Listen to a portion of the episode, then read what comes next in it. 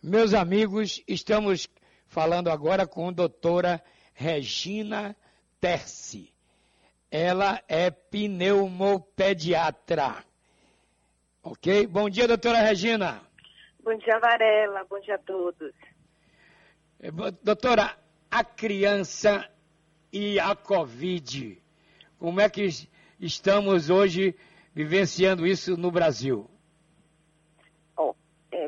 Muito provavelmente, né, a maioria das pessoas devem ter sabido a respeito do acometimento do Covid na faixa etária pediátrica. Então, a grande maioria das crianças é, ou são assintomáticas, ou seja, sem sintomas, ou apresentam sintomas leves.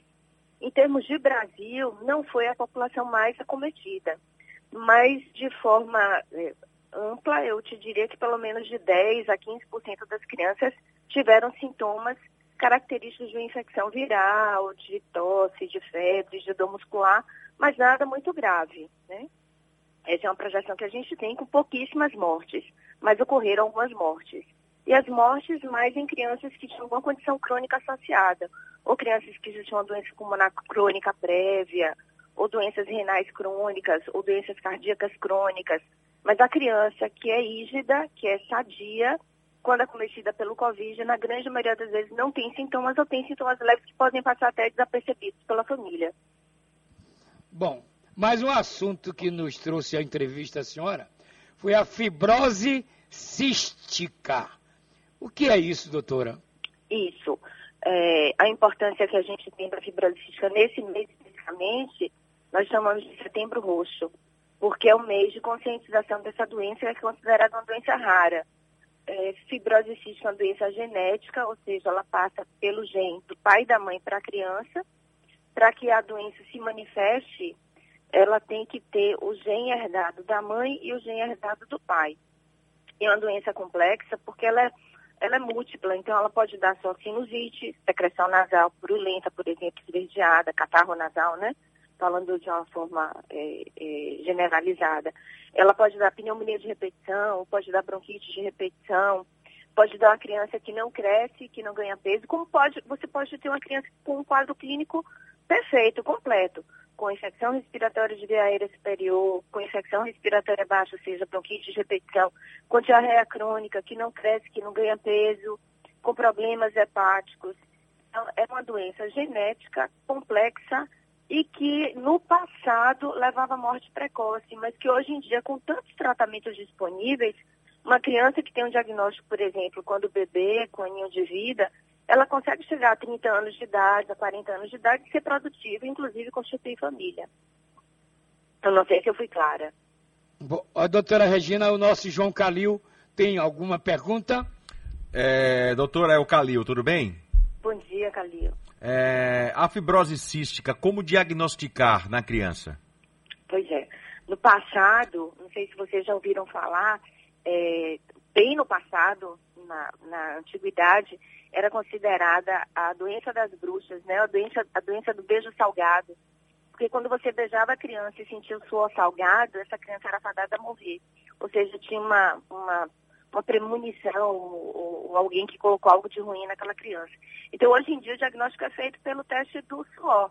Ou o teste do pezinho, que todos no Brasil, no mundo, quando você nasce, colhe uma gotinha de sangue no bebê entre o terceiro e o sétimo dia de vida, e você faz o teste do pezinho, que indica que tem alguma coisa errada, mas a confirmação, o diagnóstico mesmo é através da dosagem do cloro no suor, que é um, um, um eletrólito que está alterado no suor da criança e por isso uh, o suor fica salgado. Quem beija sente suor salgado, então você vê a precipitação de suor na pele como quem tenha saído do mar e não tenha tomado banho. Você, se lembra, você sai do mar, um mar muito salgado, aí você fica um tempo secando ao sol e tem a precipitação do, do sódio na pele.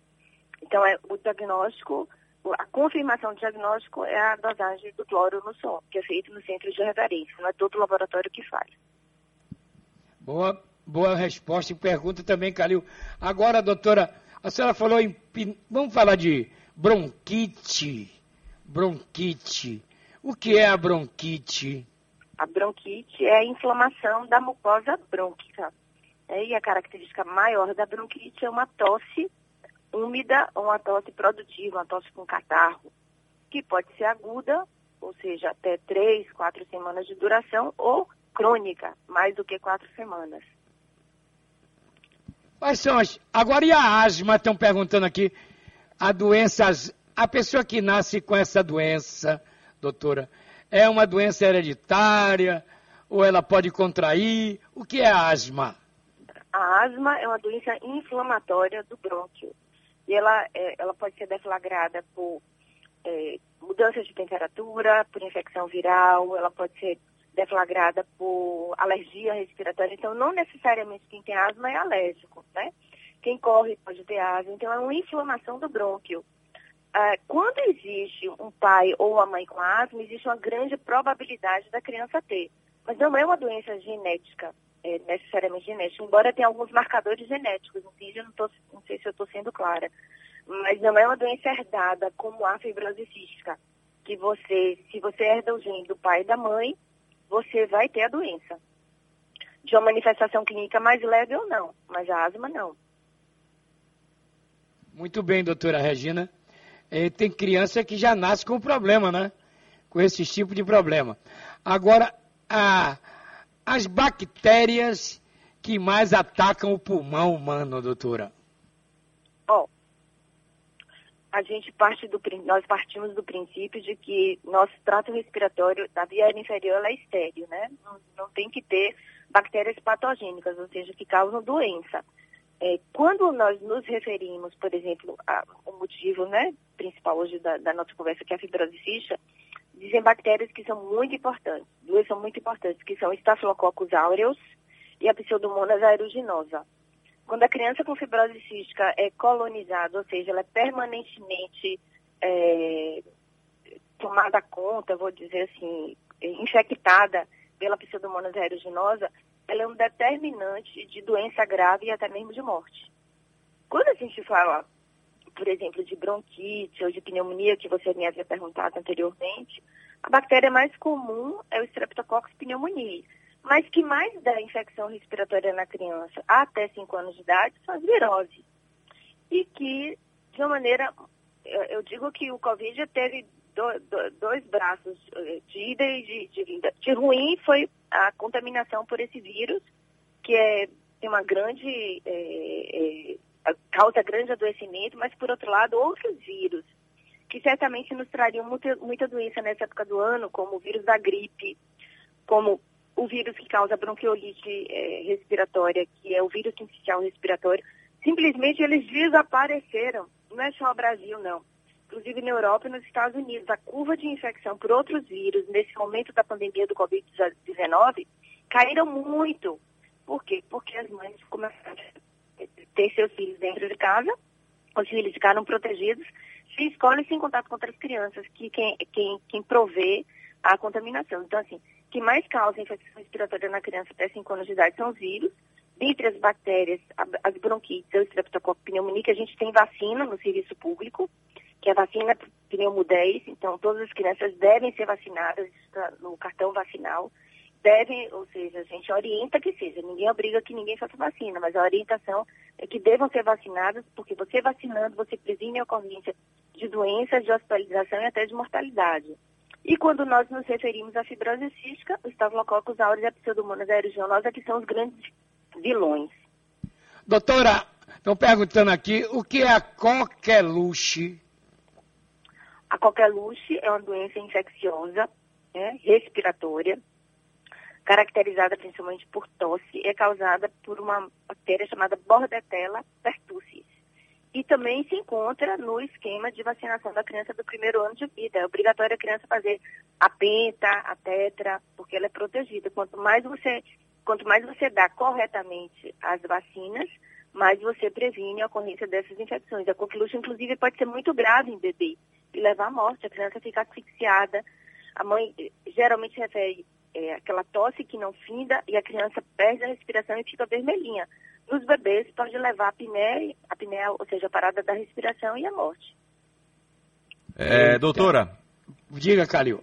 A, a criança que, que, por exemplo, testar positivo para a Covid-19 e já tiver a fibrose cística, a fibrose, ela pode agravar o quadro ou vice-versa? Calil, é, super interessante essa sua pergunta. Desde o surgimento dos primeiros casos de Covid-19, pouquíssimas crianças com fibrose cística foram diagnosticadas com Covid-19. Então, é, o que, que, pode estar por trás? Será que é, essas crianças que já têm tantas infecções respiratórias, porque são susceptíveis a ter mais infecção respiratória, né? Não é porque eles são imunodeficientes, porque, na verdade, eles têm alteração de, de limpeza do trato respiratório, tem essa questão dos biofilmes, dessas contaminações com outras bactérias, mas, enfim, o que se sabe é que essas crianças com, com fibrose tiveram menos Covid. Será que é porque eles se protegem mais? Que habitualmente é uma prática da criança, da mãe que tem uma criança com fibrose cística, eles se protegerem mais. Por exemplo, no, os nossos pacientes, quando entram no ambulatório do Hospital das Clínicas de Fibrose Cística, eles já são direcionados, cada um fica em sua sala, eles não circulam de uma sala para outra, eles usam máscaras, eles fazem distanciamento, eles se protegem mais. Então, será que um dos fatores que fizeram com que as crianças com fibrose cística, pouquíssimas, tiveram Covid, e, e, uma ou outra tiveram manifestação de Covid grave e saíram. E os que a gente viu com manifestação mais grave foram adolescentes ou adultos, não foram crianças. Será que a prática, essa boa prática que os pais fazem com seus filhos com fibrose cística, os protegeram? Esse é um grande questionamento. Ou será que o próprio organismo, diante de tantas infecções prévias, conseguiu fazer um tipo de proteção contra o coronavírus? Eu não saberia te dizer a resposta exata, só simplesmente são hipóteses, viu? Bom, está na hora do começo. Doutora Regina Tess, nosso muito obrigado pela participação no Balanço Geral. Posso, tá bom? posso deixar só uma mensagem geral? Dez, dez mensagens, se a senhora quiser. A mensagem que eu dirijo aqui, não somente para as mães, mas profissionais de saúde de área básica, né, que estão nos postos de saúde, quando se depararem com crianças com queixas respiratórias crônicas, tosse crônica, catarro no peito crônico, crônico que eu digo, mais do que 30 dias e que se repetem, uma diarreia que não melhora, que não é alergia alimentar, que não é uma diarreia parasitária, uma criança que não ganha peso, que não cresce, por favor, se atentem e encaminhem para os nossos centros de referência, ou o centro de referência do Hospital Universitário Professor Edgar Santos. Lá é porta aberta, é só chegar com a solicitação do SUS que a gente marca essas crianças, elas são atendidas, ou ao hospital é, especializado Otávio Mangabeira, que também tem um centro de referência em fibrose cística. É, esse é o nosso mês, é o mês de nós chamarmos a atenção para a fibrose cística. Eu agradeço a vocês o espaço, porque ainda continua sendo uma doença ainda não diagnosticada e ainda sendo subtratada. Muito obrigada a vocês, Cali e Varela. Um bom Obrigado. dia.